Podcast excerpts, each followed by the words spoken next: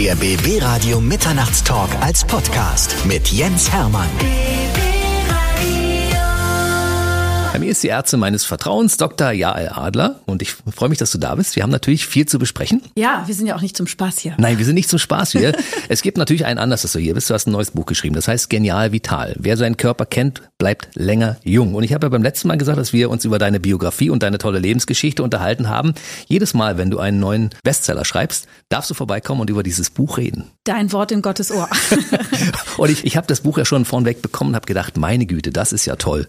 Also ich als Hypochonder, da steht ja alles drin, was ich wissen will. Das ist ja quasi ein Fahrplan für mich, ein Atlas. Dann weiß ich, wo ich lang muss, was ich machen muss, was ich beachten muss, damit ich nach Möglichkeit ohne Probleme ins hohe Alter komme. Und das können wir allen Hörern auch natürlich auch empfehlen. Ne? Das ist so toll. Jetzt habe ich dich hoffentlich gerettet und eine gerettete Seele oder ein geretteter Körper ist die ganze Welt. Ja, genau. Und ich rette noch viele andere. Also alle, die diesen Podcast hören, wissen anschließend, aha, die Frau Dr. Adler hat ein neues Buch geschrieben und hat sich mit allem beschäftigt, was so teilweise auch auf der Tabuliste steht. Und es gibt ganz viele tolle Kapitel da drin, die wir alle mal ansprechen wollen.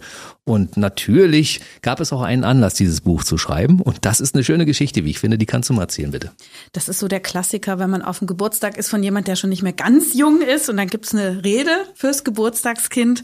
Und dann wird immer gesagt, ne, du bist schon 50, aber eigentlich siehst du aus und fühlst dich wie 30. Mhm. Und alle nicken und manche finden ja auch, sie fühlen sich sowieso wie in einer ewigen Pubertät. Mhm. Aber spätestens nach der Nacht, wenn sie ganze Nacht getanzt haben und getrunken haben, dann fühlen sie sich mindestens so alt, wie es im Geburts, in der Urkunde steht.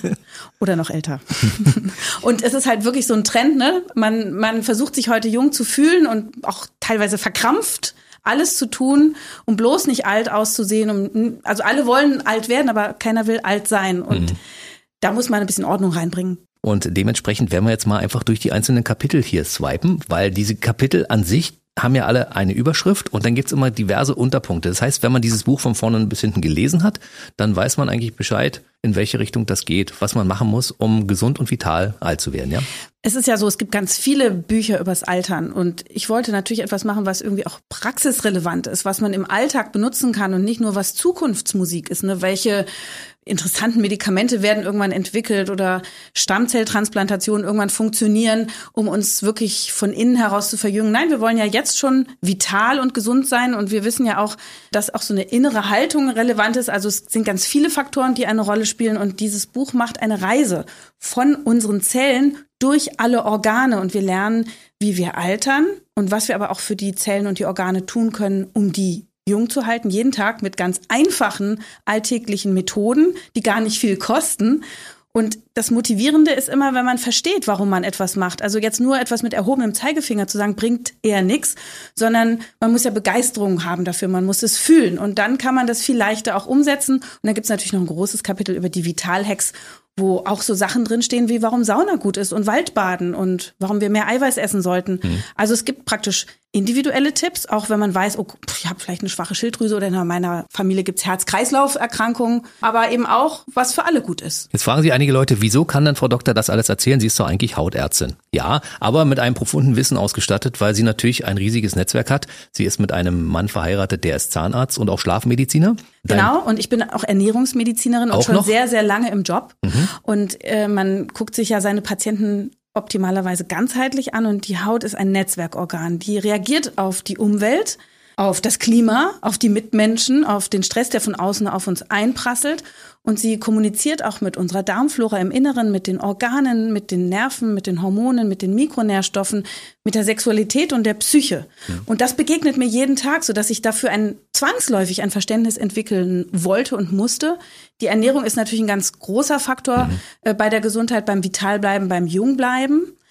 Es ist aber schon auch so, dass ich alle Kapitel, die jetzt nicht ursprünglich mit meinem Fach zu tun haben, tatsächlich meinen fantastischen Kollegen hingelegt haben und gesagt, lies mal, ist das so richtig, wie ich das betrachte? Und hier und da haben die natürlich nochmal Ergänzungen gemacht, sodass das auch wirklich auf wissenschaftlich höchstem Niveau ist mhm. und keine Fehler drin sein sollten. Wer dich eine Weile verfolgt hat, der weiß sowieso, dass du regelmäßig ja Live-Schalten hast zu anderen Experten auf verschiedenen Gebieten und auch währenddessen du mit denen sprichst, ganz viel lernst und dein Wissen mit einbringst. Ne? Ich habe einen Gesundheitspodcast, den ich für die Techniker Krankenkasse mache, der heißt Ist das noch gesund? Und da sprechen wir tatsächlich jede Folge mit einem anderen Experten. Und ja, es ist sehr, sehr egoistisch von mir im Grunde auch, weil ich liebe es, Leute auszuquetschen, so ähnlich wie du, weil ich da natürlich viel mitnehme für meinen Praxisalltag, für meine Patienten und weil ich Hypochonderin bin, auch für mich. schadet also gar nichts. Und das ist natürlich auch hier eingeflossen. Mhm, logisch. Also wir beide Hypochonder reden jetzt hier über Krankheiten. Also eigentlich reden wir nicht über Krankheiten, wir reden über Gesundheit. Das ist viel besser, ne? Und über ein glückliches Leben. Vielleicht schaffen wir es ja beide bis 120 biblisches Ach, Alter voller Spaß und Vitalität. Das wäre toll. Und unsere Hörerinnen und Leserinnen auch. Ja. Und Leser. Ich frage mal an der Stelle zwischendurch. Bei Frauen ist es ja so, man sieht ja Frauen regelmäßig, wenn sie irgendwas haben, zum Arzt gehen und fragen, Herr Doktor, Frau Doktor, wie sieht's aus? Was habe ich? ich? Mir drückt da irgendwas. Könnte es sein, dass da irgendwas ist? Männer also ich zähle mich dazu nicht. Ich bin eine Ausnahme, glaube ich. Ich renne sofort los, wenn irgendwas ist. Aber es gibt ja Männer, die sagen, also ist von alleine gekommen, geht wieder. Das ist der Klassiker. Männer sind wirklich Vorsorgemuffel. Das sagen auch alle in der Vorsorgemedizin tätigen Kollegen. Und jemand wie du, du bist ja Sportler von Hause aus und du siehst richtig jung aus, dass der so auf sich achtet, das passt. Also weil man einfach auch dann rechtzeitig Dinge erkennen kann. Und ähm, die Spezialisten, die sagen, naja, wenn wir rechtzeitig einen, also die Onkologen beispielsweise einen rechtzeitigen Tumor erkennen, natürlich mhm. können wir da Leute heilen. Über die Hälfte der Krebserkrankungen werden geheilt, sofern man diesen Krebs rechtzeitig entdeckt. Und damit ist ja das Leben gleich mal wieder um viele Jahre, vielleicht Jahrzehnte verlängerbar. Mhm. Also für mich hat der Podcast sich schon gelohnt. Du hast gerade was Schönes zu mir gesagt. Ne?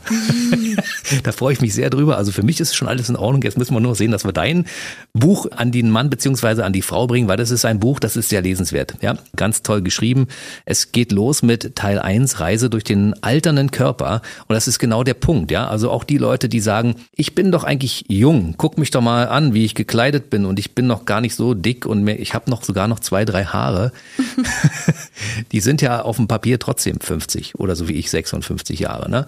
Und äh, der Körper hat ja schon 56 Jahre auf der Uhr. Das muss man dabei ja sehen. Ne? Ja, wobei sich Menschen auch unterscheiden. Ne? Biologisches Alter kann schon auch mal jünger sein. Das versuchen wir ja auch nachzuweisen. Ne? Also es gibt interessierte Patienten, die möchten dann reisen durch die Welt und gucken, welcher Alterungsforscher hat jetzt welchen Test und kann dann nachweisen, wie verändert ist das Erbgut, wie lang sind die Schutzkappen, wie hoch ist die Reparaturfähigkeit. Also da gibt es ganz verschiedene Methoden. Das hat aber noch nicht so in den Praxisalltag jetzt Einzug gefunden. Tatsache ist, man kann ganz fitten Körper haben und trotzdem im Kopf schon dement sein oder eben graue Haare haben, aber noch richtig gute Augen. Also wir altern auch nicht auf allen Ebenen immer gleich schnell und intensiv. Und das ist es ja eben auch. Wir haben individuelle Stärken und Schwächen und die gilt es dann rechtzeitig zu erkennen und da ein bisschen Instandhaltungsarbeiten zu leisten. Ich würde sagen, so ab 35 merken die meisten, mh, hm, da verändert sich langsam der Körper. Und es ist natürlich lästig, zur Vorsorge zu gehen und es ist auch lästig, sich zu kümmern. Aber wenn das eben dann doch irgendwie zur Routine wird, dann vermisst man das, wenn man vielleicht nicht mehr rausgeht, spaziert, sich bewegt, mhm. auf seine Muskeln achtet oder man vermisst es, dass man gesund gegessen hat, wenn man auf einmal abreißt. Und man muss es einfach in den Alltag einführen. Das kann am Anfang nervig sein, aber irgendwann geht das über in Fleisch und Blut. Weißt du, wie sehr wir diesen Körper brauchen und wie sehr, wie schön das ist, wenn der auch funktioniert. Das habe ich gemerkt, als ich Corona hatte.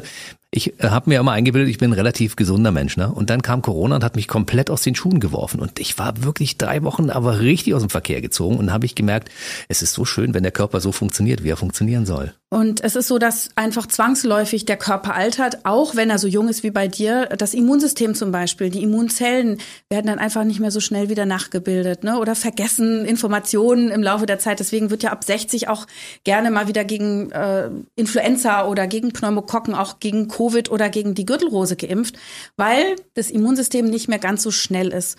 Es heißt nicht, dass ein alter Mensch immer schwer erkrankt, aber immer wieder berichten das Menschen und da müssen wir ja nicht warten, ob wir jetzt zu den Glücklichen gehören, die trotzdem noch ein schlagkräftiges Immunsystem haben. Corona, wissen wir, hat auch an den Zellfabriken einige Schäden bei vielen Menschen hinterlassen. Also es wird ja jetzt erst erforscht, was ist Post-Covid, was ist Post-Impfung. Auch manche Menschen haben gegen die Impfung reagiert.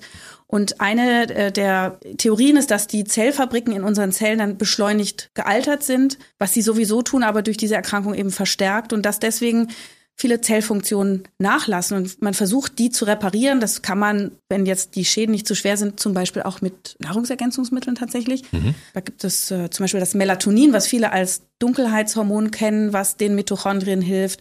Aber auch Coenzym Q10 oder Tryptophan oder Arginin oder B-Vitamine. Also da gibt's eine ganze Menge, was auch teilweise kombiniert wird. Und so versucht man Menschen zu helfen. Aber ich muss an dieser Stelle natürlich klar sagen, das ist wissenschaftlich noch nicht in irgendwelchen Leitlinien, sondern das sind Ärzte, die sich engagieren, die versuchen, ihren Patienten zu helfen. Und das habe ich jetzt auf dem letzten Präventionsmedizinkongress auch schon gehört. Also da tut sich eine Menge, auch die Darmflora im Blick zu haben. Mhm. Aber das ist noch ein Weg. Nur will ich sagen, die Mitochondrien spielen eine Schlüsselrolle. Auf die Darmflora kommen wir gleich zu sprechen, aber wir beginnen mal mit Kapitel 1, so schön am Anfang. Du hast es gerade schon angesprochen, die Zellen sind so wichtig. Die Zellen sind ja ein, ein ganz schön bunter Kosmos, wie, so, wie du es hier so schön treffend formuliert hast. Und äh, dieser Zellapparat an sich, der kann ganz schnell mal ins Trudeln kommen, wenn man zum Beispiel Stress ausgesetzt ist, und zwar dauerhaft. Ja, also Stress ist eigentlich eine gesunde Reaktion des Körpers. Wenn der Bär um die Ecke kommt, müssen wir flüchten können, also müssen Stresshormone ausgeschüttet werden. Aber tatsächlich ist Stress und die Folgeerscheinung schon eine weltweite Bedrohung der Gesundheit. Man hat die Theorie, 80 Prozent der Patienten in der Hausarztpraxis haben Probleme, die rund um Stress irgendwie sich aufgebaut haben. Und das sind ja nicht nur psychische, sondern auch körperliche, psychosomatische mhm. Probleme und wirklich körperliche Probleme, die sich aufschaukeln. Es ist so, dass wir, wenn wir Stress haben, eine stille Entzündung oft im Körper messen können auch. Tatsächlich, ja. Ja. Das macht man auch nicht im Routine-Hausarztlabor, aber wenn man sich da mal mit beschäftigen will, da gibt es schon Methoden, Botenstoffe, die auch durch chronisch versteckte Entzündung im Kiefer oder durch zu viel Bauchfett im Inneren des Bauchs äh, ausgestoßen werden können, aber eben auch durch Stress.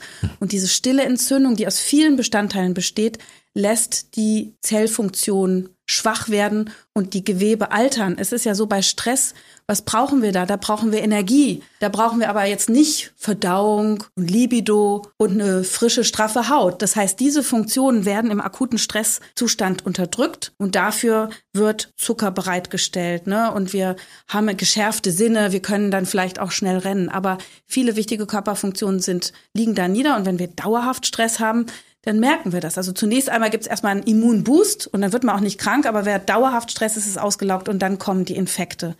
Das heißt, das ist eigentlich nur etwas, was wir kurze Zeit haben wollen und nicht langfristig. Hm. Nun kommen die Leute, die immer die guten Ratschläge parat haben, um die Ecke und sagen, naja, entspann dich doch mal. Das ist aber leichter gesagt als getan. Ja, weil wir in einer Gesellschaft leben, wo natürlich viele Anforderungen gestellt werden, wo wir auch, ne, wir haben jetzt wirtschaftliche Themen, es gibt Erdbeben, es gibt Kriegsbedrohungen, es gibt Klimakrise, seine eigene Zukunft. Dann wollen wir, dass die Kinder sich gut entwickeln. Für manche Menschen gerade im Alterungsprozess ist dann ja, wie sieht's aus mit den Partnerschaften? Sind die noch so stabil? Werde ich alleine sein im Alter? Äh, werde ich mir mein Alter leisten können? Was passiert mit meinem Geld angesichts der Inflation? Es gibt ja so viele Faktoren, die mhm. uns belasten und wir sind eigentlich äh, auf Leistungen irgendwie aus. Und dieses Mal auf sich besinnen und Achtsamkeit, das ist eigentlich ein fast leerer Begriff, aber man kann den schon auch konkret füllen. Das kommt oft zu kurz, das haben wir nicht gelernt und das ist auch nicht schick. Du lebst das ja sehr gut und du hast ja auch schon diverse Bücher geschrieben, wo man das auch mal im Detail nachlesen kann, wie man am besten auf sich achtet. Das finde ich schön. Ich empfehle an dieser Stelle einfach mal die andere Lektüre von Dr. Jael Adler.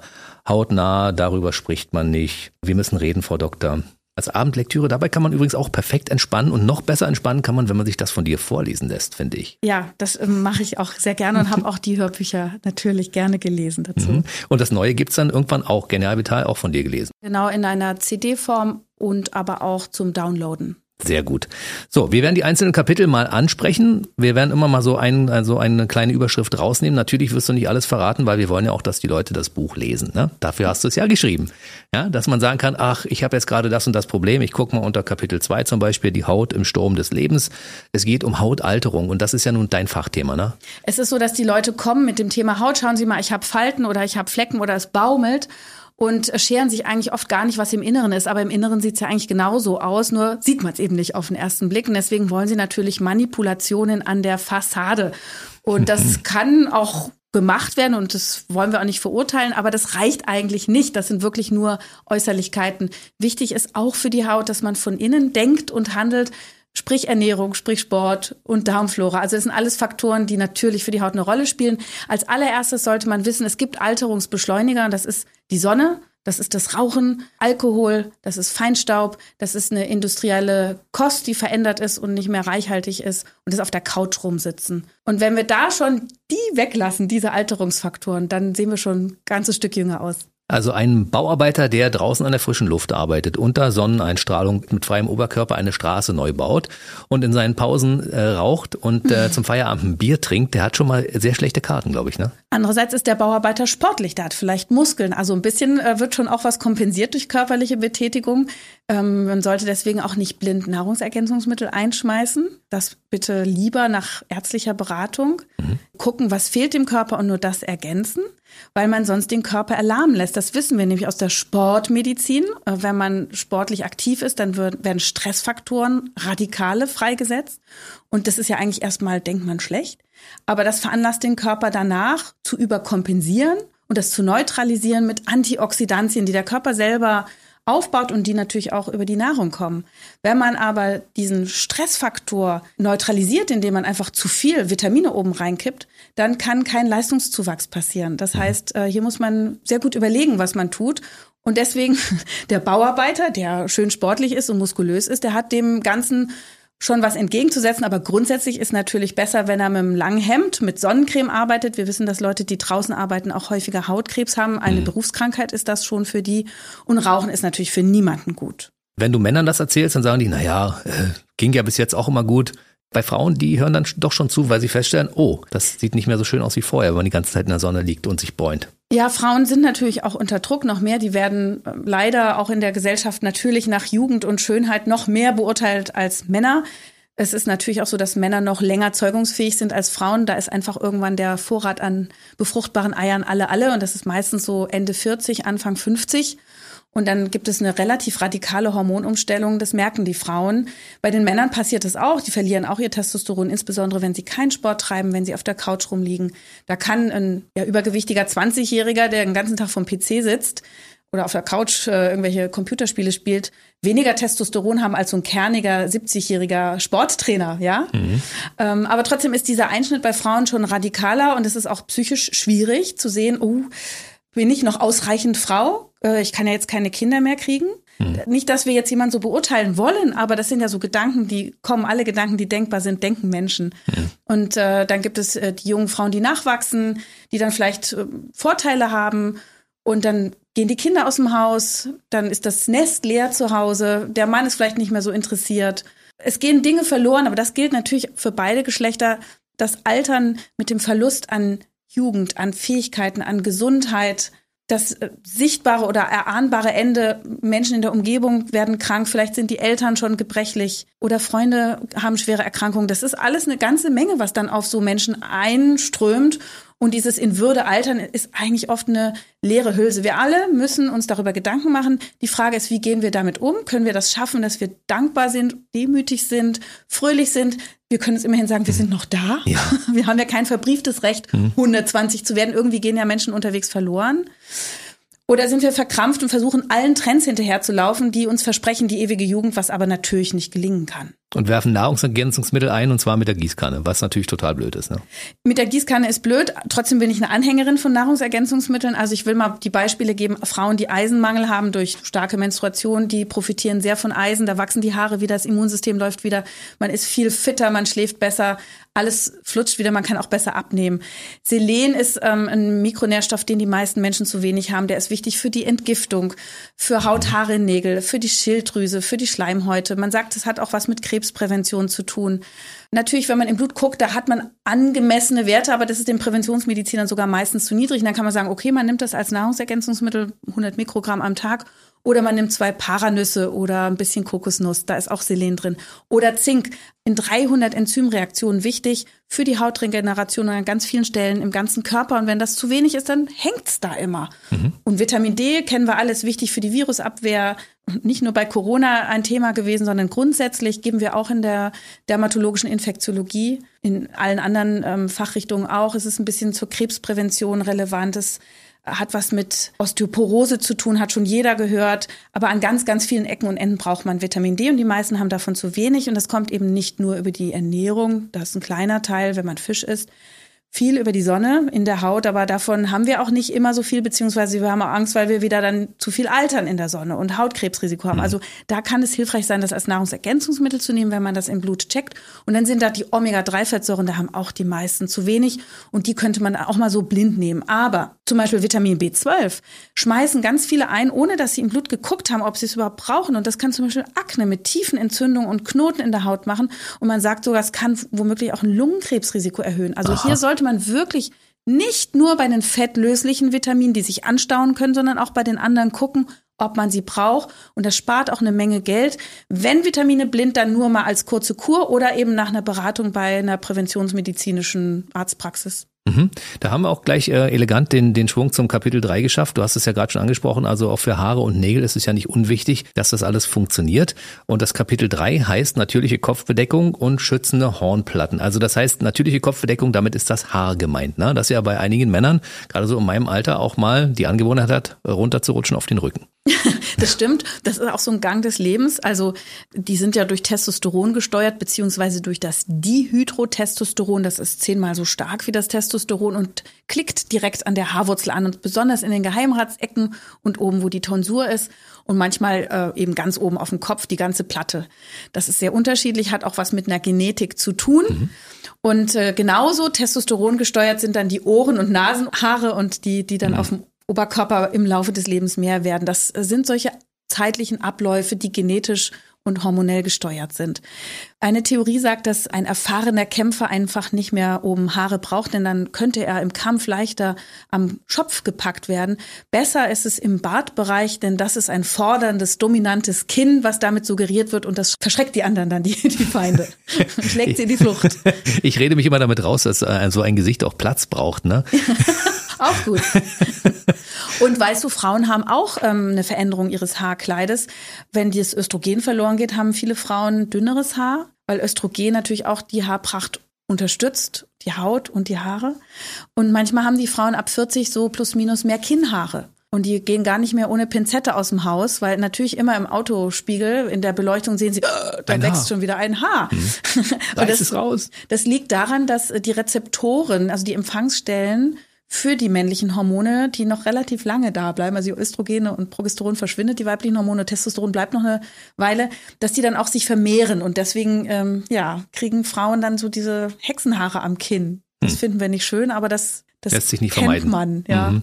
Du hast auch gesagt, Fingernägel äh, wichtig, weil an Nägeln kann man zum Beispiel auch Krankheiten erkennen. Ne?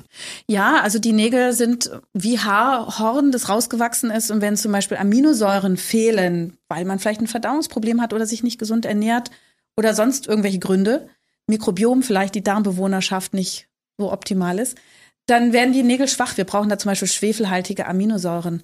Außerdem werden die Nägel ja durch B-Vitamine und durch Silizium und Zink und Biotin und Eisen, Selen, Omega-3-Fettsäuren am Laufen und am Wachsen gehalten. Und Mangelerscheinungen aller Art können die Nägel schwächen, aber es gibt richtige Krankheiten, die auch richtige Kerben und Verfärbungen und Verfleckungen in die Nägel hauen oder Entzündungen in dieser Region auslösen, die in der Nagelwachstumszone abläuft. Und dann werden die auch dick und gelb. Und im Alter wachsen die Nägel auch langsamer, die werden auch störrischer und wenn man einen Nagelpilz hat, weil die Abwehr da schon schwächer ist oder weil man Krampfadern hat, das begünstigt Nagelpilz, dann braucht es gleich mal noch viel länger als bei jungen Menschen, bis der raus ist, also oft ein Jahr oder länger. Wir kommen zum Kapitel 4, das ist das Bindegewebe und da sind ja einige Sachen, Krampfadern hast du gerade schon gesagt, viele Sportler sind auch von betroffen, weil sie ihr Leben lang unter mit schweren Gewichten hantiert haben, also und wenn die dann ein schwaches Bindegewebe haben, dann kommen auch die Adern mal so raus. Damals. Also rauskommende Adern sind jetzt an sich kein Zeichen für eine Bindegewebeschwäche, sondern wenn das Fett weg ist und die Muskeln schön die Adern hochdrücken, Ach dann so. sieht das kernig aus. Mhm. Und ein Psychoanalytiker hat mir sogar mal gesagt, das kam, ich weiß gar nicht, ob man das jetzt sagen darf, der hat mir mal gesagt, Frauen lieben muskulöse Unterarme mit sich rausdrückenden Venen. Das würde sie nämlich an den Phallus erinnern, der ja auch kein Fettgewebe hat, wo sich Venen im speziellen Zustand herausdrücken. Hm. Darf ja. man sagen. Darf man darf in man dieser sagen? Sendung auf jeden Fall okay. sagen, weil hier darf man wirklich alles sagen. Aber es gibt natürlich natürlich äh, Dinge, von denen zum Beispiel Frauen oft betroffen sind. Also Zellulite zum Beispiel ist so eine Sache, wo sie sagen, oh, das ist äh, das finde ich persönlich nicht schön. Männer haben sich mittlerweile damit arrangiert und sagen, das gehört zu einer Frau halt dazu, ne? Und und, und äh, Brüste, Schwerkraft, ne? Auch das wird natürlich bei dir mal angesprochen in diesem Buch. Ja, Also die Zellulite, damit müssen sich die meisten Männer nicht abfinden. Pass auf, was du sagst. Ach so, müssen die sie nicht? Die merken gar nicht, dass das existiert. Die finden einfach so eine schöne Frau in Wallung, die nackig vorhin ist toll. Ja. die sehen keine Zellulite. Das sehen eher wir Frauen an uns, wenn wir uns vor die ungünstigen Spiegel im Kaufhaus stellen und dann mit Licht von oben, dann dellt sich das. Oder wir sehen es halt auch so und dann lästern wir womöglich. Tatsache ist, das Bindegewebe-Strickmuster einer Frau ist anders als beim Mann, damit wir im Falle einer Schwangerschaft schön Fett einlagern können und das ist auch schnell für, den, für das Baby im Bauch zur Verfügung Mhm. stellt, also wieder raus kann. Und diese senkrechten Bindegewebefasern docken von innen an der Haut an und ziehen sie halt immer runter und dazwischen ploppt's rauf und so kommt dieses Matratzen- oder Orangenhautphänomen zustande. Mhm. Wenn wir rauchen, in die Sonne gehen oder wirklich eine Bindegewebeschwäche haben oder älter werden, wenn das Bindegewebe also insgesamt ein bisschen schlapper wird, dann sieht man das womöglich stärker. Das stimmt. Wie insgesamt auch die Haut etwas loser wird. Und da kann man eigentlich oder sollte man nicht nervös werden. Mit Cremes kann man schon mal nichts ausrichten. Man kann es eigentlich auch nicht wirklich wegbekommen, denn das ist Vollbild Frau, so wie Ohren zum Menschen gehören. Man kann natürlich Sport treiben, dann hat man eine ansehnliche, knackige Unterlage. Die Lymphe wird abtransportiert, der Stoffwechsel wird angeregt. Ähm, Sonnenschutz ist wichtig und eine gesunde Ernährung, also ausreichend Eiweiß und Vitamin C und Silizium. All das ist gut fürs Kollagen, was dann eine Rolle spielt. Und dann sieht man auch okay aus. Und dann sollten wir uns halt einfach auch nicht jetzt immer aufregen. Das ist halt, man kann auch froh sein, dass man einen Frauenhintern hat. Genau. Ja, Ja, wir wollten noch kurz über Brüste reden, weil es gibt ja den Trend, dass viele Frauen sehr sagen, also meine Brüste sind weiter unten als vor ein paar Jahren noch. Ich lass mal da irgendwas machen. Ja, also viele Brüste leiern schon nach einer Stillzeit oder schon in der Schwangerschaft, weil da ist ja eine wahnsinnige Gewebedehnung und je nach Bindegewebe dann reißt das, dann gibt's Dehnungsstreifen. Die Brustwarzen bleiben oft größer danach oder das Gewebe ist leerer, also es ist halt ne, je nach Drüsenkörper. Manche Frauen haben mehr Fett, manche weniger und ja, es rutscht ein bisschen nach unten, je nach Schwerkraft und Größe. Kann man, wenn man darunter leidet, natürlich heutzutage bei den plastischen Chirurgen, bei den Brustchirurgen sehr gut behandeln lassen oder auch damit leben. Das ist halt etwas, also kann man machen, wie man will. Wichtig ist die Brustkrebsvorsorge, denn im Laufe des Lebens gibt es leider zunehmend bei Frauen, und es ist mittlerweile wohl jede achte Frau betroffen, diese Krebsart. Wir wissen nicht, warum das so ist, aber es mag auch mit Umweltfaktoren zusammenhängen. Wer weiß, ob da irgendwelche hormonaktiven Stoffe sind, die eine Rolle spielen oder das Übergewicht, unser Lebensstil. So ganz genau weiß man es nicht, aber man hat festgestellt, dass bei manchen Frauen das Brustgewebe auch tatsächlich relevant vorgealtert ist. Also der restliche Körper ist jünger als das Brustgewebe und da steigt dann das Risiko für Brustkrebs. Und das ist natürlich, also eine Frau, die diese Sorge hat, der ist es wahrscheinlich ziemlich egal, wie ihre Brust aussieht. Hauptsache, sie ist gesund und sie kann das überstehen, die Therapie und wieder am Leben teilnehmen und wieder die normalen Sorgen des Alltags haben. Das ist eben etwas, Ne, viele machen sich so einen Kopf über irgendeine Falte, die entstanden ist oder irgendwas, was hängt und baumelt. Aber wenn man Gott bewahre wirklich mal eine richtige Krankheit hat, dann ist einem das alles plötzlich so unwichtig. Und daran kann man sich vielleicht vorher erinnern, damit man sich nicht immer so, so viele Sorgen macht und das Leben nicht genießt vor lauter Beauty-Sorgen. Genau, also genießt einfach das Leben und wir machen jetzt mal einen Aufruf, geht zur Vorsorge. Egal ob Mann oder Frau, wichtig. Ja, und auch die Darmkrebsvorsorge ist noch auch ganz wichtig zu erwähnen. Also Frauen sind ja eben das immer schon gewohnt mit der Vorsorge durch diese gynäkologischen Geschichten. Aber bei Männern beginnt das jetzt so ab 50, vielleicht demnächst auch ab 45, dass man alle sieben bis zehn Jahre zur Darmspiegelung geht. Frauen dann fünf Jahre später, weil die Vorstufen von Darmkrebs brauchen ungefähr zehn Jahre, bis sie dann entartet sind. Das heißt, wenn man rechtzeitig diese Polypen abträgt, dann wird daraus kein Krebs. Also das ist ja aktive Vorsorge und das ist Absolut. vor allem die, die Früherkennungsuntersuchung ist gleichzeitig auch die Therapie, also die Vorsorge mit in einem. Also besser geht's doch eigentlich gar nicht. Und es ist überhaupt nicht schlimm. Ich war auch schon da und Ich es hab- ist überhaupt nicht auch schon schlimm. gemacht, das ja. ist überhaupt gar kein Problem. Wir sind jetzt bei einem Thema angekommen, bei Kapitel 5 und das ist natürlich ein, ein Thema, wo viele sagen, ja, da höre ich jetzt mal besonders zu. Es geht um das Thema Sexualität, Geschlechtsteile, Geschlechtsorgane und um den entsprechenden, Umgang damit, kann man sagen. Ne? Frauen, Männer? Ja, Frauen, Männer, genau. ja. Also Männer sagen ab und zu, ich habe gar keine Lust mehr und Frauen sagen das Gleiche. Oder Frauen sagen, ich habe jetzt viel mehr Lust als früher, mein Mann nicht mehr. Das Thema Lust hat etwas mit der Lebenssituation, mit Stressbelastung zu tun, aber natürlich auch mit den Hormonen oder mit Beschwerden, die beim Sex auftreten. Bei Frauen ist es häufig, dass die Scheide trocken wird. Viele sehen das als großes Tabu, sprechen es nicht an und leiden still vor sich hin. Wenn man das aber anspricht in der Sprechstunde und die Ärztin sagt dann oder der Arzt sagt einem Mensch, man könnte ja da entweder mit Gleitmitteln arbeiten, es gibt ja auch so Cremes frei verkäuflich, in der Apotheke beispielsweise, da steht dann vor und nach mechanischen Belastungen. so ganz dezent. das kann man nutzen und es schmeckt auch nach nichts und keiner merkt, dass da ein Hilfsmittel benutzt wurde. Oder für die Öko-Ecke kann man Leinsamen auskochen und den schleimigen Überstand benutzen als Gleitmittel. Aha.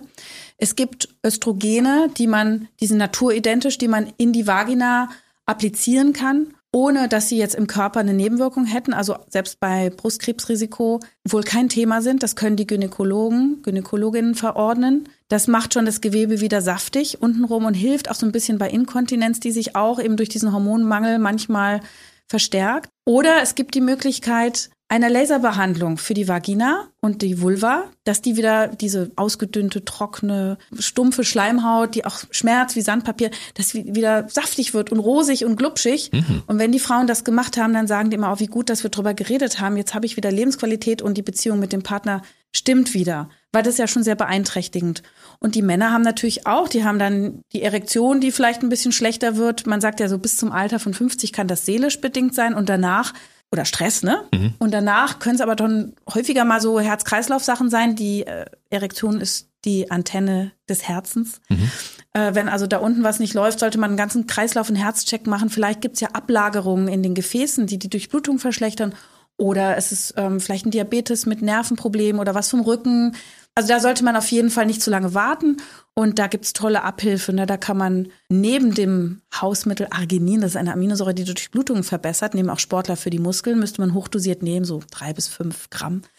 Viagra und Co. Ich sage jetzt mhm. einfach mal diesen, also ich will jetzt keine Werbung machen, es gibt ganz viele andere, je nachdem, was man will. Aber darunter so, kennt man es ja eigentlich. Darunter das ist kennt man es, ne? so wie U und Tempo. Mhm, genau.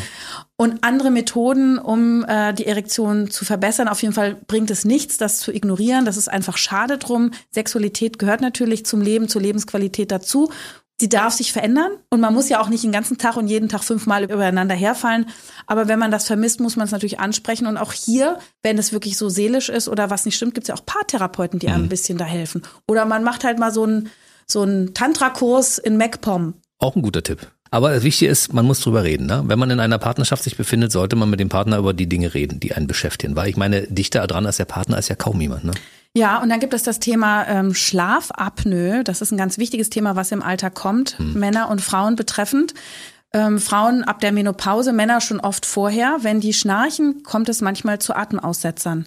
Und das ist ein großer Stress für den Körper. Das ist auch ein Risikofaktor für Libidostörungen. Das heißt, hier mal zu den Schlafmedizinern gehen, sich durchmessen lassen. Das machen heute übrigens auch schon so Devices, die man sich kaufen kann, Ringe, Uhren. Ne, da kann man sich schon durchmessen. Dann kann man gucken, ähm, habe ich genug Sauerstoff im Blut oder müsste man da mit einer ähm, Unterkiefer-Vorschiebeschiene arbeiten oder womöglich die Hals-Nasen-Ohrenärzte mal um Hilfe bitten oder mit so einer Maske arbeiten, je nachdem, was da los ist. Auf jeden Fall das behandeln lassen, denn wenn man nachts immer diese Erstickungszustände hat, die merkt man ja nicht, die werden einem nicht bewusst.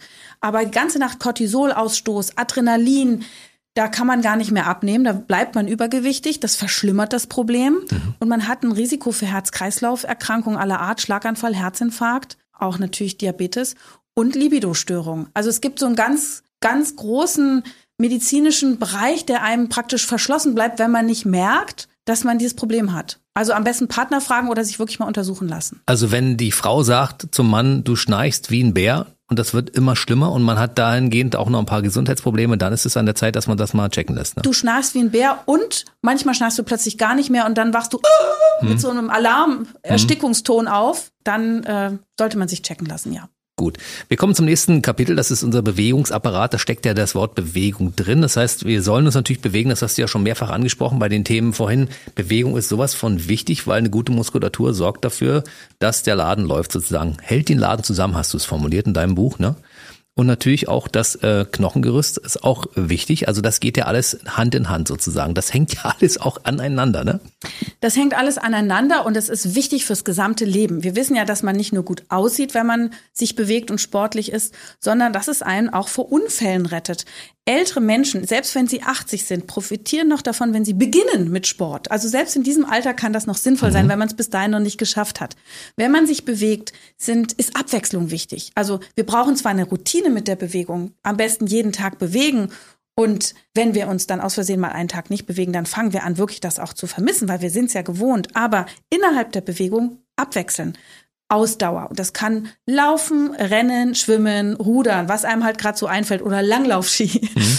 Aber genauso brauchen wir Kraft. Die Gymnastik. Muskeln. Ja, man kann auch ins Fitnessstudio gehen oder äh, funktionelles Training machen, also kraftvolle Bewegungsketten. Koordination ist ganz wichtig. Vielleicht mal tanzen, Rhythmus, ne? Kompliziertere, komplexe Bewegungsabläufe irgendwie mit einbauen oder sportliche Spiele. Mhm. Ähm, nur so ist es möglich, den Körper auch fit zu halten für die Bedürfnisse des Alltags. Und Menschen, die älter werden, haben oft ein Gleichgewichtsproblem, haben zu wenig Muskulatur, haben brüchige Knochen. Die stürzen ganz schnell.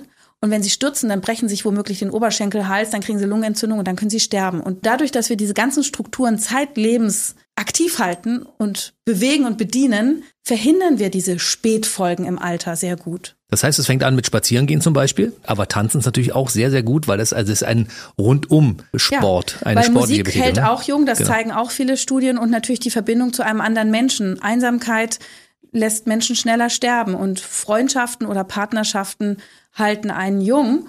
Nicht nur, weil die Frauen den Männern sagen, Schatz, geh mal zur Vorsorge, sondern einfach, weil, weil man jemanden hat, weil Menschen auch Berührungen brauchen. Und das Tanzen hat eben ganz viele dieser Aspekte gleichzeitig. Bewegung im Wald, das geht auch mit dem Hund. Der zwingt einen ja mehrmals am Tag raus. Da hat man dann seine 8000 oder 10.000 Schritte. Man trifft Menschen, man wird ja angesprochen, ach Mensch, ist der süß. Dann ne, vereinsamt man auch nicht so.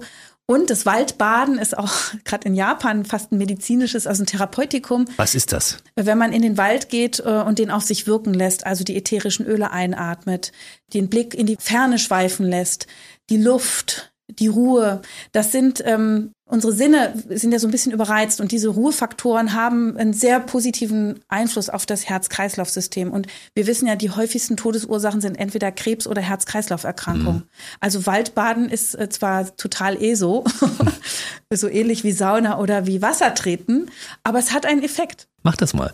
Geht doch mal in den Wald. Das ist wie Meditation. Ich, ich probiere es auf jeden Fall mal aus. Ja, du, du warst zwischendurch schon mal bei deinen Vitalhacks, das ist ja der, der zweite Teil deines Buches und hast gesagt, da sind so wichtige Dinge mit bei. Musik, Tanzen und so weiter und Sex und Sauna und Waldbaden und auch soziale Kontakte wurden ja von dir schon angesprochen. Das sind quasi äh, Medikamente, die es nicht auf Rezept gibt. Genau, und Sport gehört dann natürlich auch dazu. Wenn wir den in Flaschen abfüllen könnten, dann würde es viel weniger Krankheiten geben. Hm, da müssen wir dran arbeiten. Ja, Kapitel 7 ist das Immunsystem. Und das ist ja ein sehr komplexes System, wie ich finde. Wenn ich das Wort Leukozyten höre, dann muss ich sagen, als medizinischer Laie, ja, damit kann ich überhaupt gar nichts anfangen. Aber Leukozyten sind wichtig und die haben auch noch eine diverse Helfer, die sie unterstützen und die dafür sorgen, dass unser ganzes System, auch die Lymphe und so weiter fließt. Und dann haben wir noch die Milz, die dabei eine wichtige Rolle spielt. Und das hast du alles mal im Kapitel 7, das Immunsystem unter dieser großen Dachmarke zusammengetragen. Also das Immunsystem altert, deswegen sind Impfungen sinnvoll. Und das Immunsystem kann man natürlich trotzdem unterstützen. Wir hatten ja schon das Thema Mikronährstoffe, die man auffüllt. Aber es gibt da auch so ein paar Maßnahmen wie kalte Duschen. Da wissen wir, dass unter der kalten Dusche, man fängt an mit 30 Sekunden, aber kann es dann ausdehnen auf zwei bis drei Minuten. 10 bis 12 Grad ist ja so kaltes Leitungswasser. Sehr kalt. Das spült wirklich äh, die Blutkörperchen in die Blutbahn und hilft dann am Tag bei der Abwehr. Und Sauna bringt Immunsystem durch die Durchblutungssteigerung in die Schleimhäute. Und dadurch sitzen dann da Abwehrzellen und können besser Infekte abwehren im Moment, äh, wenn sie dann auf einen hineinprasseln. Es ist ja auch so, dass zum Beispiel die Hühnerbrühe, die wurde sogar wissenschaftlich untersucht, äh, dass die auch einen äh, Effekt hat, nämlich die neutrophilen Granulozyten, also einen Teil der weißen Blutkörperchen, zum Ort des Geschehens zu transportieren, wenn man einen Infekt bekommt, woran man sieht, das nennt man auch das jüdische Penicillin, ähm, wie effizient Ernährung überhaupt ist, wie ganzheitlich sie wirkt. Also Immunsystem kann man auf vielfältige Weise trainieren. Das Küssen gehört dazu. Das ist eine aktive Immunisierung, der Austausch von äh, Speichel. ähm, Warum ist das so? Kannst du das erklären? naja, jeder hat ja unendlich viele Bakterien im Mund und ähm, der Körper braucht Reize. Hormesis nennt man das auch. Nicht nur Sport, sondern auch ähm, Keime als Reiz, damit das Immunsystem trainiert wird. Und es gibt ja nicht nur Infektionserreger in der Mundhöhle des anderen, im Gegenteil, sondern das sind meistens einfach so Bewohner. Aber die sind ein bisschen anders als unsere Bewohner und da muss unser Körper sagen, guten Tag. Fremdling und den anschauen und unserem Immunsystem dann mitteilen, müssen wir den bekämpfen, ja oder nein. Und das hält die ganze Sache am Laufen. Also dieses sich zurückziehen das war ja auch das Thema beim Maske tragen. Da hat man plötzlich zu wenig Geküsst. Immunsystemtraining, zu wenig geküsst, zu wenig geatmet Mhm. in die Richtung des anderen, ähm, auf Distanz gesprochen. Dabei brauchen wir schon auch Menschen. Deswegen ist ja auch so wichtig, dass kleine Kinder mit anderen Kindern in Kontakt kommen, damit das Immunsystem das alles kennenlernt. Das ist eben aktives Training. Also Einsamkeit ist deswegen auch nicht so gut. Also Knutstorch nach Möglichkeit gesund. Ich wollte noch ganz kurz anfügen, ich bin großer Fan von Hühnerbrühe. Ich esse das regelmäßig, auch wenn ich gesund bin, weil es ist ja auch so ein bisschen, Hühnersuppe ist ja was auch für die Seele, ne? Es ist für die Seele, vor allem wenn es jemand mit Liebe für einen gekocht Ja. hat und wenn man dann noch ein bisschen Petersilie reinmacht, da kommt dann noch Vitamin C frisch Mhm. dazu. Also das hat ganz viele tolle Effekte. Siehste, da sind wir wieder beim Thema Ernährung und Hühnerbrühe. Wir sind beim Thema Reizdarm. Das ist ja auch eine, manche Leute essen etwas und dann sitzen sie sofort auf dem Klo anschließend. Und äh, das ist eine Sache, die man unbedingt mal sich vom Arzt mal untersuchen lassen sollte, weil das führt natürlich zu Stress, ne? weil man nicht permanent auf der Suche nach einer Toilette sein möchte. Ja, und das haben auch interessanterweise häufiger ältere Damen, auch bei mir in der Praxis. Also gerade Darm, diesen Reizdarm, ist häufiger bei Frauen, auch bei Jungen, aber man sollte sich erstmal die Darmschleimhaut von den Gastroenterologen angucken lassen, also eine Spiegelung machen, Proben nehmen ne? und gucken, ist da eine Entzündung vielleicht versteckt oder sind da Polypen oder ist da Gott bewahre ein Krebs oder was auch immer, Divertikel gibt eine Menge. Eine Magenspiegelung ist auch sinnvoll. Manchmal sitzt da ein Helicobacter pylori, ein Bakterium, was auch solche Beschwerden machen kann, Blähungen und Bauchschmerzen und so. Oft ist es psychisch. Die Psychosomatiker sagen, sehr gestresste Menschen, vielleicht auch Perfektionisten, die leben das alles über ihren Bauch aus. Andere sagen, naja, da wird sicherlich irgendeine Nahrungsmittelunverträglichkeit dahinter stecken. Das muss man auch unbedingt untersuchen. Ist da eine Allergie oder ist da ein Enzym, was zu schwach wirkt, eine Laktoseintoleranz? Aber häufig kommt da nichts raus. Also 20 Prozent der Leute denken, sie haben irgendwie eine Nahrungsmittelallergie, aber in Wahrheit sind das nur zwei bis drei Prozent. Ja, und alle anderen, wo man da nichts findet, da sagt man ja, okay, die haben jetzt einen Reizdarm. Und da ist interessant diese molekulargenetische Stuhlanalyse, die man heutzutage macht, um das Mikrobiom, also die Darmbewohner genauer zu untersuchen. Hier geben Menschen eine Stuhlprobe ab in Speziallabors und dann guckt man, was lebt denn so in denen. Und auch hier muss ich wieder sagen, das ist noch auf dem Weg. Hier ist noch nicht das letzte Wort wissenschaftlich gesprochen, aber man weiß schon eine ganze Menge. Man sieht zum Beispiel, ist der pH-Wert des Darminhalts okay? Hat dieser Mensch eine gute oder eine schlechte Artenvielfalt? Hat der gesundheitsförderliche Bakterien und genug davon? Oder hat er Reizbakterien, Toxinbildner, Reizgasbildner, Krankmacher? Und diese Auskünfte sind sehr hilfreich, weil dann kann man sehen, ah ja, vielleicht sollte man diesen Menschen mehr lösliche Ballaststoffe geben, die die gesundheitsförderlichen Bakterien sich vermehren lassen. Was sind das für welche? Zum Beispiel Akazienfasern. Das ist äh, getrockneter Harz äh, von der Akazie in Pulverform. Das tut man in Wasser, rührt es um und trinkt es. Man kann es auch als Soßenandicker nehmen, weil wenn man es stehen lässt, wird es ein bisschen klipprig. Das quillt im Magen, das hilft auch beim Abnehmen. Ähnlich weniger lösliche, dafür noch äh, faserige Ballaststoffe haben Flohsamenschalen. Leinsamen kennen alle. Hier wichtig bitte die aus der Apotheke nehmen, weil die sind auf Cadmium überprüft. Die anderen haben oft Schwermetallbelastung, die so frei verkäuflich sind. Aber auch Wurzelgemüse, bittere Salate, einmal erkaltete Kartoffeln, Apfelschalen, all diese Nahrungsmittel haben viele lösliche Ballaststoffe und machen den Darm gesund. Ich stelle mir das immer vor wie so einen knackigen, gesunden Mischwald mit Ahorn und mit Birke und mit Tanne und mit Fichte und mit äh, allem, was das Herz begehrt an Bäumen.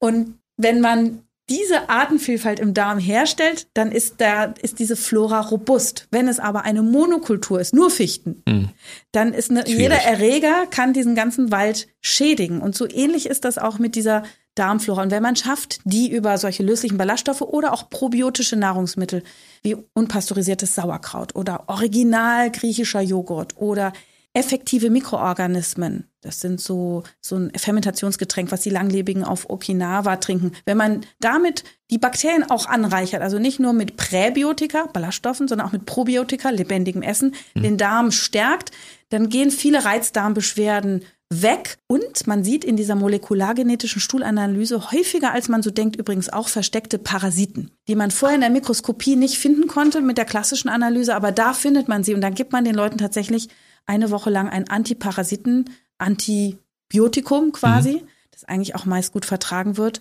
Dann sind die Parasiten weg und dann geht es den Leuten wieder gut nach Jahren des Leidens. Also was ich sagen will, nicht alles ist Alter, nicht alles ist Stress. Man muss einfach gut untersuchen, wenn jemand Darmbeschwerden hat, das sehr ernst nehmen und es kann ganz vielfältige Ursachen haben. Du schreibst auch in deinem Buch über die Haut-Darm-Achse. Das ist ja quasi wie so ein Gehirn bisschen weiter unten.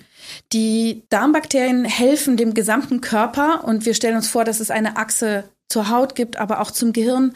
Die Bakterien produzieren für uns Vitamine, sie produzieren aber auch Botenstoffe, die auch in die Blutbahn gelangen und die für Entzündung oder Antientzündung sorgen können. Außerdem liefert die Darmflora auch Bakterien für Haut und Schleimhäute und stärkt die auch über diesen Weg. Das heißt, Menschen mit manchen Hauterkrankungen profitieren davon, dass man ihre Darmflora auf die gerade eben beschriebene Weise verbessert und stärkt.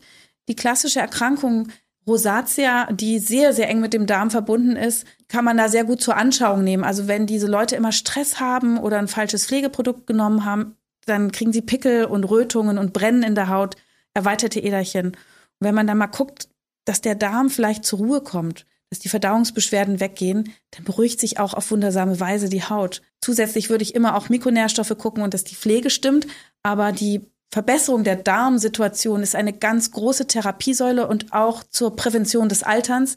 Die Darmflora altert auch, mhm. aber wenn man sich immer um sie kümmert, und das kann man auch jederzeit anfangen, kann man es aufhalten dann oder verzögern. Hat man ne? einen aufhaltenden Effekt. Wir haben noch ein paar Kapitel vor uns. Auch ein wichtiges Kapitel ist das Herz und der Bluthochdruck. Es gibt ja Leute, die sagen, ja, ich habe jetzt halt ein bisschen mehr Blutdruck, ich habe ein rotes Gesicht und es, ähm, ja, ich merke auch, dass es mir irgendwie nicht so richtig gut geht, aber das ist wahrscheinlich normal im Alter. Aber man muss sich damit nicht abgeben. Man kann das auch behandeln in, mit entsprechenden Mitteln. Du hast dem ein ganzes Kapitel gewidmet, das äh, Kapitel 9 Herz-Kreislauf-System. Ja, die Gefäße, die wir in unserem Körper haben, sind natürlich ebenfalls dem Alterungsprozess unterworfen. Und es passiert leider manchmal auch, weil wir uns nicht immer gesund ernähren, dass sich dort Plaques ablagern. Cholesterin ist hier das Stichwort. Hm. Und äh, natürlich brauchen wir Cholesterin an ganz vielen Stellen im Körper, aber ein zu viel an Cholesterin schädigt und kann Entzündungen in den Gefäßen auslösen und kann vor allem auch zum Herzinfarkt führen, ne? zu hohem Blutdruck, weil die Gefäße starr werden, aber auch zu, zur koronaren Herzkrankheit. Und da leiden sechs Millionen Deutsche immerhin drunter. Das ist eine Menge. Mhm, und mehr als 50.000 Menschen hierzulande sterben auch jährlich am Herzinfarkt. Da sind wir wieder beim Thema Ernährung aber auch, ne? Ja, Risikofaktoren ist natürlich Ernährung und Diabetes, was sich aus einer ungünstigen Ernährung auch entwickelt, aber auch genetisch bedingt ist, ist der Cholesterinspiegel ähm, der übrigens auch durch zu viel Zucker und Weißmehl und Fructose als verstecktes Süßungsmittel ausgelöst werden kann. Also auch viel Obst essen kann dazu führen, ja? Naja, Obst äh, würde ich jetzt nicht so, aber es sind manchmal Müslis oder Joghurt mit Fructose auch gesüßt oder irgendwelche mhm. herben Lebensmittel. Und Unmengen von Obst wären auch ein Problem, weil da ist natürlich auch viel Fructose drin. Rauchen ist ein großes Problem und jeder einzelne von diesen Risikofaktoren, der kann das Infarktrisiko immerhin um das Zehnfache steigern. Meine Güte. Und wenn man dann mehrere Risikofaktoren hat, dann potenziert sich das noch. Das muss man also ernst nehmen und das ist ja die Zivilisationsproblematik aktuell neben Krebs, woran die Menschen mhm. sterben. Und bei Frauen muss man auch übrigens nochmal, die Gendermedizin ist auch ein großes Thema, sagen, dass die auch gar nicht immer so die typischen Beschwerden haben, ne, Schmerzen in der Brust, die irgendwie ausstrahlen, sondern die haben oft unspezifische Symptome wie so Atemnot oder Schweißausbrüche. Und da denkt man, naja, Menopause oder was. Oder die haben Rückenschmerzen, Kieferschmerzen, Schwindel, Müdigkeit. Das sind alles so Sachen, wo man ja auch gerne mal sagt, ah, das ist psychosomatisch, das ist überlastend. Und da muss man einfach eben hingucken. Und deswegen bin ich so eine Freundin von mehr Vorsorge, als es vielleicht auch in den normalen Kassenrichtlinien so vorgesehen wird. Ich würde wirklich gucken, dass man alle Organe checkt, dass man regelmäßig sein Herz-Kreislauf-System, seine Fitness checkt. Das ist ein großes Problem in unserem Gesundheitswesen, dass eben nicht auf Prävention, sondern erst, wenn es zu spät ist, so gesetzt wird. Wir haben ja tolle Möglichkeiten, tolle Ärzte, tolle Medizin, tolle Geräte, aber die Vorsorge kommt zu kurz und es fängt in der Schule an. Die Kinder müssen erzogen werden oder müssen es schon beigebracht bekommen, was ist Bewegung, was ist gesunde Ernährung, wie kriege ich Lust an diesen Dingen. Und äh, über die Hälfte der Deutschen haben eine ganz schlechte Gesundheitskompetenz und das macht tatsächlich krank. Und ähm, deswegen finde ich es auch schön, dass man heute wie in Buch oder in Podcastform oder in auch online doch viele Quellen hat, wo man sich Informationen zusammensuchen kann. Und ein kleiner Tipp ist ja, wenn man Beschwerden hat, müssen die Ärzte einen ja schon untersuchen, auch auf Kasse. Also mhm. wenn es mal zwickt, dann geht man und sagt, Mensch, da zwickt's. Und da muss man ja auch untersucht werden. Dann heißt das halt nicht Vorsorge, sondern Kontrolle des Zwickens. Mhm. Ne? Also wenn das Herz oder die Brust wehtut, dann, mhm. dann kann man das ja, muss man untersuchen lassen. Das ist genauso wie bei den Leberflecken, das ist jetzt mein Fachgebiet. Selbst wenn ein Leberfleck, ein Leberfleck-Screening von manchen Kassen erst ab 35 bezahlt wird, natürlich jeder auffällige Leberfleck da geht man zum Arzt und zeigt den und das wird dann auch angeguckt und das muss man auch nicht selber zahlen. Auch schon mit 20. So. Ja, natürlich jeder auffällige Leberfleck. Hm, siehst du, da sind wir auch wieder beim Thema. Also Leute, kümmert euch um eure Gesundheit, das ist wichtig und gerade diese Formate wie hier, so ein Podcast, das hört man so nebenbei weg und sagt, okay, da sind so zwei, drei, vier, fünf Dinge drin, mit denen man sich beschäftigen kann. Ach, das ist was für mich, ja, das habe ich auch. Ach, davon habe ich gehört. Das ist bei uns in der Familie ein Problem, habe hab habe es persönlich noch nicht, äh, bei mir ist es noch nicht angekommen, aber ich lasse es trotzdem mal checken oder sowas, ja, weil erbliche Faktoren sind ja dabei auch nicht unwichtig. Die sind nicht unwichtig und da kann man eben auch nichts für. Und ähm, das ist übrigens eine wichtige Botschaft. Selbst ein Marathon laufender Veganer, der nicht raucht, kann natürlich Krebs bekommen. Also mhm. jemand, der alles richtig macht oder vermeintlich alles richtig, man kann ja nicht alles richtig machen, der hat ja auch eine Genetik und es gibt Umweltsituationen, es gibt einfach Schicksal da ist niemand dran schuld. Hm. Aber Risiken minimieren, das ist doch schon mal ein guter Ansatz. Absolut. Wir sind bei Kapitel 10 angekommen, das ist das Nervensystem und da ist etwas äh, Wichtiges, was wir ansprechen müssen, das Gehirn. Äh, die meisten, die jetzt uns zuhören, haben ein, ein solches und das funktioniert wahrscheinlich mehr oder weniger gut. Wenn ihr es bis hierher geschafft habt in diesem Podcast, dann wissen wir, dass das Gehirn derzeit sehr, sehr gut äh, funktioniert. Aber trotzdem, wenn man alt wird, dann äh, kann es sein, dass man Alzheimer dement wird. Und das ist so eine Sache, da kann man aber auch ein bisschen entgegenwirken. Und da hast du mal ein paar Sachen zusammengetragen. Also Demenz, viele denken, das ist immer Alzheimer, aber es kann einfach auch durch ganz kleine Gefäßverschlüsse kommen. Also man muss erstmal gucken, welche Art von Demenz ist denn da überhaupt da. Es kann einfach auch durch den hohen Blutdruck kommen oder durch Diabetes, durch Rauchen, durch Alkoholkonsum. Es gibt ganz viele Faktoren und man sollte auch sicher gehen, dass es vielleicht nicht eine Demenz ist, oder eben so eine Verwirrtheit durch Medikamente oder eine Infektion, Schilddrüsenfunktionsstörung gibt's nämlich auch im Alter oder ein Vitamin B12-Mangel. Also ganz wichtig hier erstmal gucken, womit habe ich es eigentlich zu tun? Grundsätzlich ist eine, diese Alzheimer-Demenz etwas, was wir noch nicht ganz verstanden haben, also vor allem, wie wir das behandeln können. Die gute Nachricht ist erstmal, meistens wird es nicht vererbt. Das ist eher selten der Fall. Also die Kinder von Demenzerkrankten Eltern müssen jetzt nicht selber Angst haben, dass sie das bekommen. Aber ähm, wir wissen, dass es Eiweißablagerungen gibt im Gehirn. Diese Eiweiße waren mal funktionstüchtig und plötzlich sind sie es nicht oder über einen längeren Zeitraum.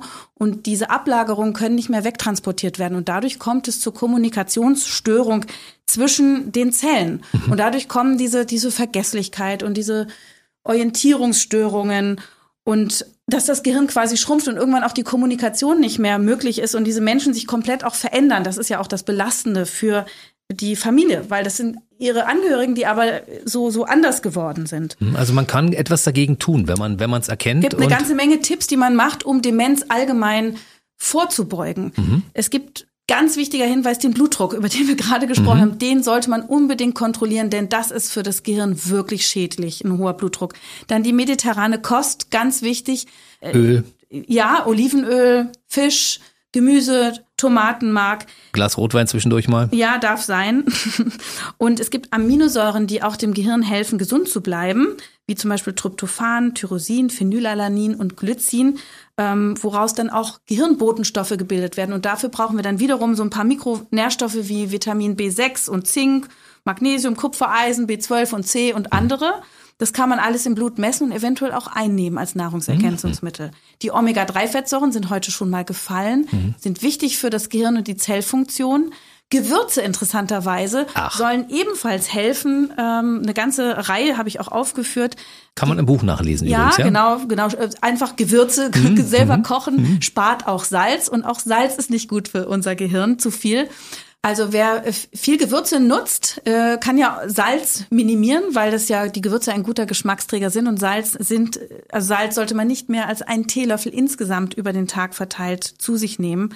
Also sonst, die Tüte Salzstangen, die ich gerne esse, soll ich lieber weglassen, ja? Ja, oder du verzichtest sonst auf Salz an anderer Stelle. Okay. Und die Darmflora ist ganz wichtig. Die Darm-Hirn-Achse ist da. Das wird gerade erforscht, wie man über die Darmflora dem Gehirn Gutes tun kann. Und natürlich das Gehirn, genau wie Muskeln, auch immer im Training halten. Also das mögen die Kreuzworträtsel sein, die berüchtigten. Aber natürlich äh, Italienisch lernen oder Bewegungen mit äh, Kopfarbeit verbinden, sich Tanzschritte merken. Das sind alles super Aber Bücher Sachen. lesen auch.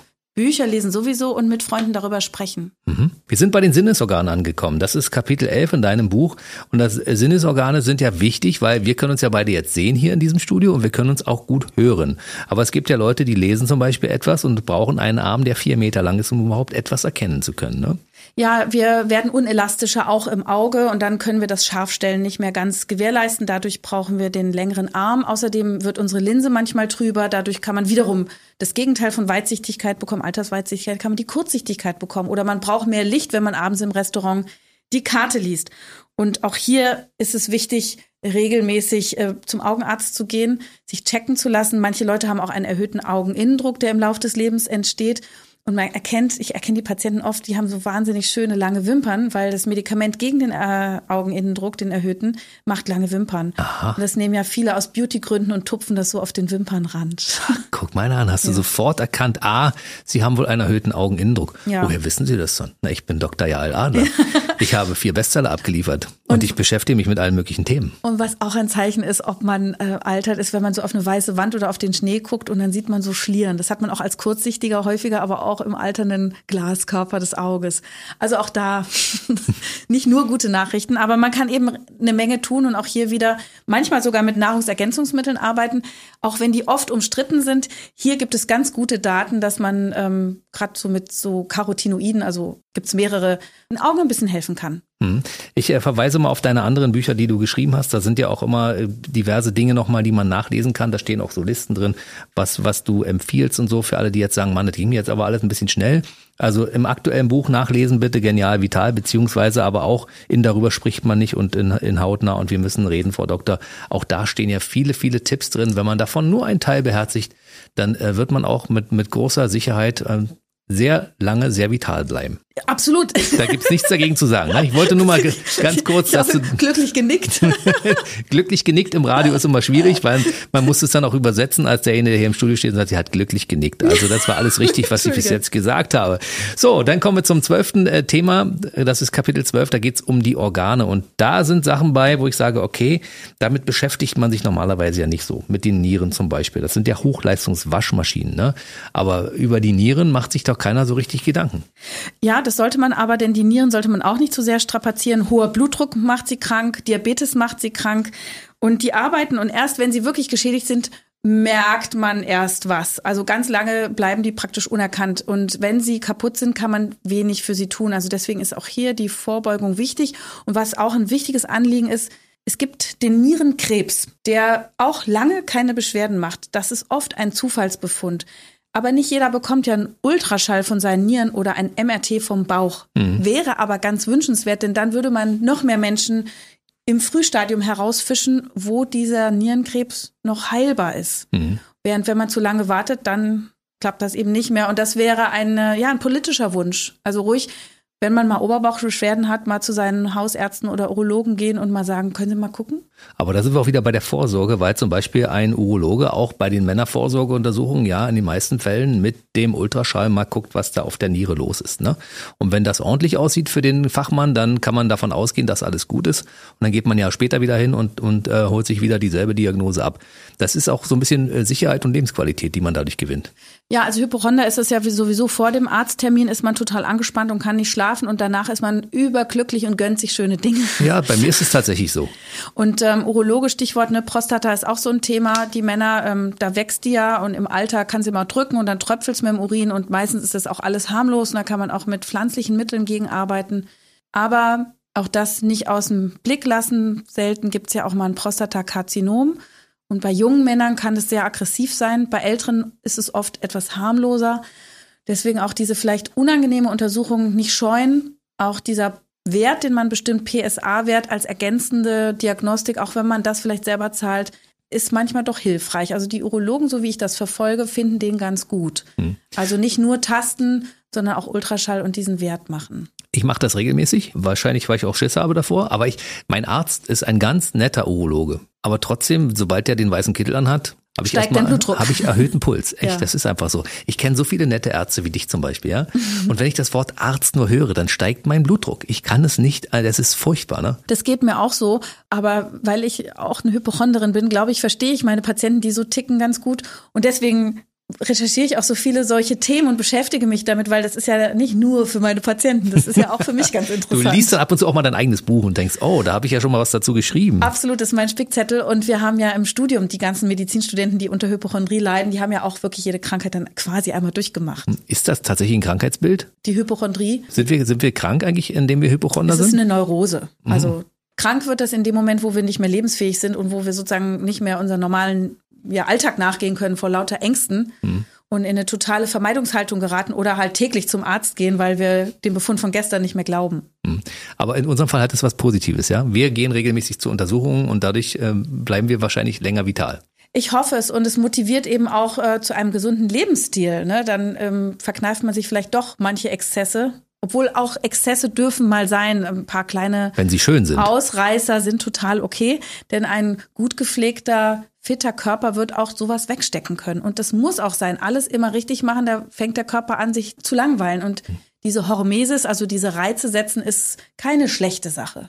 Stell dir vor, man wird nur 60 und hatte ein langweiliges Leben. Ne? Das ist nicht schön, glaube Ja, ich. Ne? und das weiß man halt vorher nicht, Das ne? weiß man vorher nie. Wir sind beim Kapitel 13 angekommen und da geht es um die Zähne und auch äh, die Mundhygiene ist ja ein wichtiger Punkt dabei. Das haben ja viele Leute überhaupt nicht auf dem, auf dem Schirm, dass das so wichtig ist. Es gibt ja Leute, die pflegen ihre Zähne überhaupt nicht. Und ähm, der, der Mund ist wirklich äh, ein, ein großer Raum, in dem Krankheiten entstehen können. Und zwar Krankheiten, die bis zum großen C reichen.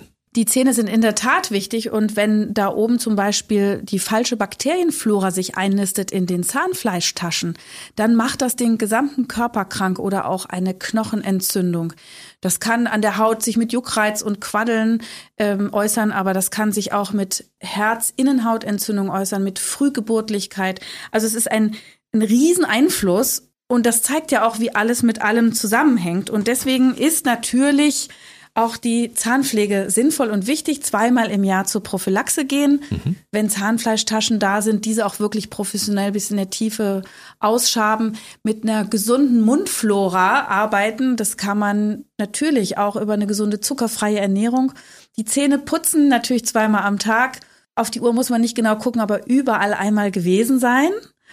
Zahnseide benutzen oder kleine Zahnbürstchen, um wirklich alle Ecken und Winkel zu erreichen, denn alle Nischen sind voller Bakterien. Und wenn man Pech hat und da nicht pflegt, beziehungsweise eine Immunschwäche hat oder eine Genetik hat, die ungünstig ist, dann kommt es zum Zahnverlust. Und dann baut sich natürlich auch der Kiefer ab und das sieht dann auch wiederum im Gesicht unschön aus. Ne? Das ist ja leider auch so ein Alterungsprozess. Nicht nur die Haut wird alt, sondern auch das Fettgewebe, das Bindegewebe, die Muskulatur, die Knochen. Und dann hat man so einen kurzen eingefallenen Kiefer. Und dann bringt es auch nichts mehr, die Lippen aufzuspritzen. Dein Mann ist ja Zahnarzt, das heißt, er wird wahrscheinlich auch regelmäßig zu Hause Vorträge halten über gesunde Zahnpflege, muss er bei dir ja nicht machen, weil, weil du bist ja sowieso vorbildlich in allem, was du machst. Aber ich kann mir vorstellen, dass es ab und zu mal Patienten gibt, die in seine Praxis kommen, wo er sagt, Mensch, da hätte, da wäre er schon mal früher gekommen. Ne? Das ist bei allen medizinischen Sachen so. Ich bin übrigens nicht so vorbildlich. Ich bin aber eben hypochondermäßig getrieben, von Angst getrieben leider und versuche alles richtig zu machen. Aber dafür bin ich eine Knirscherin. Ne? Und ich knirsch mir dann halt die Zähne. Also keiner hat nix. Na gut, aber du kannst ja dann gleich äh, um die Ecke quasi das behandeln lassen, weil du kennst ja den entsprechenden Experten, der, äh, den du auch zur Verfügung hast, was natürlich auch gut ist. Absolut. So, Im zweiten Teil des Buches hast du die Vitalhacks zusammengefasst. Das heißt, wir haben ja ein paar davon schon angesprochen. Ja, also ein paar Sachen, die man vermeiden sollte. Also viel, viel Rauchen, Alkohol, Kaffee. Obwohl Kaffee natürlich auch sehr viele positive Eigenschaften hat. Genau, also ich habe nirgendwo gesagt, dass man Kaffee vermeiden soll. Im Gegenteil, ich wollte eigentlich dafür werben, dass Kaffee eine gute Erfindung ist. Wir wissen Ja. nämlich zum Beispiel, wenn man so vier, fünf Tassen am Tag trinkt, kann das helfen, Diabetes zu vermeiden. Und Kaffee. Mhm. Da ähm, bin ich dabei. Ja, siehst du? Und Kaffee macht ja auch, dass man zum Beispiel eine gute Verdauung haben kann. Für manche macht es Reizdarm, dann muss man einfach wechseln vom Filterkaffee mit all den Säuren auf einen Maschinenkaffee, ne? Espresso trinken. Ist aber eine gute Sache äh, und dieser, dieses Vorurteil, das würde einen austrocknen, das ist widerlegt. Man muss also, man kann natürlich dazu ein Glas Wasser trinken, aber der Körper gewöhnt sich und kompensiert das dann. Man sollte nur nicht eine halbe Stunde danach Blutdruck messen, weil der geht natürlich dann für einen Moment schon mal höher. Und man sollte ihn nicht abends vorm Einschlafen trinken. Obwohl einige Leute ja behaupten, dass man danach auch gut schlafen kann. Allerdings, äh, die, die Messwerte sagen etwas anderes. Man, man schläft gefühlt gut, aber eigentlich schläft man nicht gut, weil ja auch das Koffein eine Weile im Körper erhalten bleibt. Das stimmt, man kann das selber ausprobieren. Also ich schlafe tatsächlich doch gut nach Kaffee, weil ich abends immer so müde bin. Aber man sollte nachmittags optimalerweise aufhören, denn der Tag-Nacht-Rhythmus, das ist was ganz Wichtiges, um uns jung zu halten. Der könnte gestört werden, aber der wird ganz besonders gestört, wenn man abends noch in sein Handy guckt, äh, wo der, das blaue Licht rauskommt. Also den mhm. Blaulichtfilter anmachen oder eben Handy weglegen und sowieso im Dunkeln schlafen. Also zwei Stunden vor dem Nachtschlaf diese ganzen Blaulichtquellen abschalten und gucken, dass wenn man schläft, auch die Straßenlaterne nicht oder draußen das Flurlicht nicht ins Zimmer scheint, denn das stört die Bildung von Melatonin. Das ist das Hormon der Dunkelheit, aber auch ein starker Genwächter. Wenn man mhm. also schläft, Schönheitsschlaf, ne, das ist ein wahrer Begriff, repariert das ganz viel und schützt unsere Zellfabriken, die Mitochondrien. Und im Alter werden, haben wir die senile Bettflucht. Und das ist aber ein Melatoninmangel. Wir haben als Kinder die 10 bis 100-fache Dosis vom alten Erwachsenenalter. Mhm. Und äh, die Menschen mit 70 haben oft gar kein Melatonin mehr. Das heißt, es kann sein, hilfreich sein, Melatonin als Nahrungsergänzungsmittel zum Schlafen zu nutzen. Mhm. Und hier gibt es verschiedene Darreichungsformen. Zum Beispiel das, was ganz kurz nur wirkt, so eine kurze Spitze macht, das hilft aber nur beim Einschlafen. Dann gibt es die Retardformen, die die ganze Nacht absondern, dieses Melatonin, aber oft einen Überhang am nächsten Tag haben. Und dann gibt es ein pulsatiles Melatonin, was die Natur am ehesten imitiert und was dann eben die ganze Nacht einen ganz gut schlafen lässt. Und dieses Melatonin hilft dann auch, Mitochondrienschäden zu neutralisieren und verjüngen zu wirken. Das heißt, man äh, lässt sich dieses Medikament dann einfach mal das kann man verschreiben auch, vom Arzt oder so? Das kann man, ja, ja es gibt auch rezeptfrei, das kann man auch nehmen, drei bis fünf Milligramm. Und Leute, die einen Schaden ihrer Mitochondrien haben, nehmen durchaus auch mehr. Man kann das natürlich mit seinen Ärzten besprechen, auch die Produktwahl besprechen. Aber das ist ein ganz wichtiger Tipp. Und auch wenn man nachts schläft oder nicht gut schläft, Magnesium hilft ganz gut. Mhm. Schlafrituale, ne, dass man im, im, Bett nicht arbeitet, dass man seine Sorgen vielleicht auf einen Zettel schreibt, dass man das Schnarchen, die Schlafapnoe behandelt, dass man ein bequemes Kissen hat, dass der Kopf nicht abknickt, damit die Nase nicht so verstopft, sonst kriegt man so schlecht Luft und mhm. schnarcht vielleicht wieder und auch macht es Nervenstress, mhm. dass man abends duscht, damit die Körperhitze abgeleitet wird und dass man das Zimmer kühl hat. Auch davon schläft man besser. Guck mal, das waren schon fünf Tipps auf einmal für eine gute Nachtruhe. Ja, genau. Und. Äh, was vielleicht auch noch interessant ist, abends nicht so schwer essen. Und wenn man übrigens noch abnehmen will, dass man vielleicht abends auf Kohlenhydrate verzichtet. Nachts wird ja das Wachstumshormon freigesetzt, das wir brauchen für Muskelaufbau und zum Abnehmen. Mhm. Und das wird gefördert, wenn man abends fastet oder eben Kohlenhydrate weglässt. Das Fasten ist ein ganz starkes Anti-Aging-Mittel. Nur das komplette Fasten, das macht oft einen Jojo-Effekt. Und ein Trick dagegen ist das sogenannte Scheinfasten. Das ist von dem Alterungsforscher oder Gerontologen Walter D. Longo beschrieben worden. Mhm. Da nimmt man 800 Kalorien ungefähr am Tag zu sich, zum Beispiel über fünf Tage was ja eigentlich kein totales Fasten ist. Damit kommt man okay durch den Tag. Es ist ein bisschen eine Kalorienreduktion, also man nimmt auch ab, aber man nimmt nur vegane Kost zu sich, also kein Zucker und nur so Gemüse quasi. Und mhm. dadurch hat man auch eine Autophagie, also eine Müllabfuhr in den Zellen aktiv. Wir haben also nicht nur einen Gewichtsverlust, sondern auch eine Verjüngung, eine Zellerneuerung, weil wenn der Körper nicht die ganze Zeit beschäftigt ist mit Verdauen und nicht die ganze Zeit tierische Produkte und Zucker bekommt und nicht die ganze Zeit getrieben ist, Protein aufzubauen, dann kann er sich endlich mal um den Hausputz kümmern. Und das passiert dann sehr schön beim Scheinfasten, so nennt man das, und wird eben nachts besonders fortgesetzt im Zusammenhang mit dem Anstieg vom Wachstumshormon. Mhm. Und das macht man nur über einen Zeitraum von ein paar Tagen. Fünf Tage zum Beispiel, einmal im Monat, wenn man will. Und da hat man schon sehr schöne gesundheitliche Effekte. Und wie ich sehe, machst du das relativ regelmäßig, weil du bist eine knapp 50-jährige Frau, die aussieht wie 40. Ach, das maximal. ist nett. Ja, letztendlich bin ich auch froh, dass ich auf der Welt bin und ich tue auch so einigermaßen, was ich kann. Aber ich habe natürlich auch im Rahmen der Recherche für dieses Buch verschiedene Fastenformen auch ausprobiert. Ach, probiert, ja, okay. Ja, also ähm, Null Diät ist ganz, komme ich gar nicht mit klar.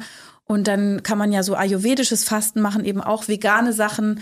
Man kann intermittierendes Fasten machen, da sollte man das Dinner Canceling bevorzugen, weil man morgens durchaus Kohlenhydrate nehmen kann. Mhm. Und ja, das bringt auch etwas, also so zwei, drei Kilo in so fünf Tagen schafft man. Aber es ist natürlich nicht immer eine Dauerlösung und deswegen ist es äh, ganz sinnvoll, auch auf eine pflanzenbetonte Kost auf jeden Fall zu setzen, die industriell nicht so verändert ist. Dazu gehören Nüsse und Saaten und Pseudogetreide, also auch sowas wie Buchweizen und Amaranth, aber auch Hirse kann man essen. Also, dass man so ein bisschen kreativ wird, das macht mir großen Spaß. So esse ich ganz gerne und ich bin eh nicht so eine Riesenfleischesserin. Mhm. Und du bist Ernährungsberaterin, die natürlich alles mal ausprobiert hat, was du auch hier regelmäßig deinen Hörerinnen, Hörern, Leserinnen und Lesern empfiehlst. Ganz genau, also Ernährungsmedizinerin nennt man das genau genommen. Ähm, und da guckt man halt wirklich im Blut nach und äh, kann dann gegensteuern. Gut, jetzt haben wir ganz viele Hinweise gegeben, was man so machen kann. Also ich empfehle jetzt einfach mal nochmal dieses Buch zu lesen. Also für den Fall, dass ihr es noch nicht gelesen habt, lest bitte das Buch Genial Vital. Wer seinen Körper kennt, bleibt länger jung. Von Dr. Jael Adler erschienen ist es am 1. März, also überall im gut sortierten Buchhandel zu kaufen. Wenn ihr Glück habt, bekommt es noch bevor es ein Bestseller geworden ist. Ich glaube, es wird aber schwer. Ich danke dir. Auf jeden Fall waren da jede Menge Anlässe drin, mal die einzelnen Kapitel sich rauszufischen, weil jeder hat ja nicht alle Baustellen, die da angesprochen wurden. Aber jeder hat bestimmt ein oder zwei Baustellen. Und wenn man sich da das entsprechende raussucht und sagt, okay, damit fange ich jetzt einfach mal an, ne?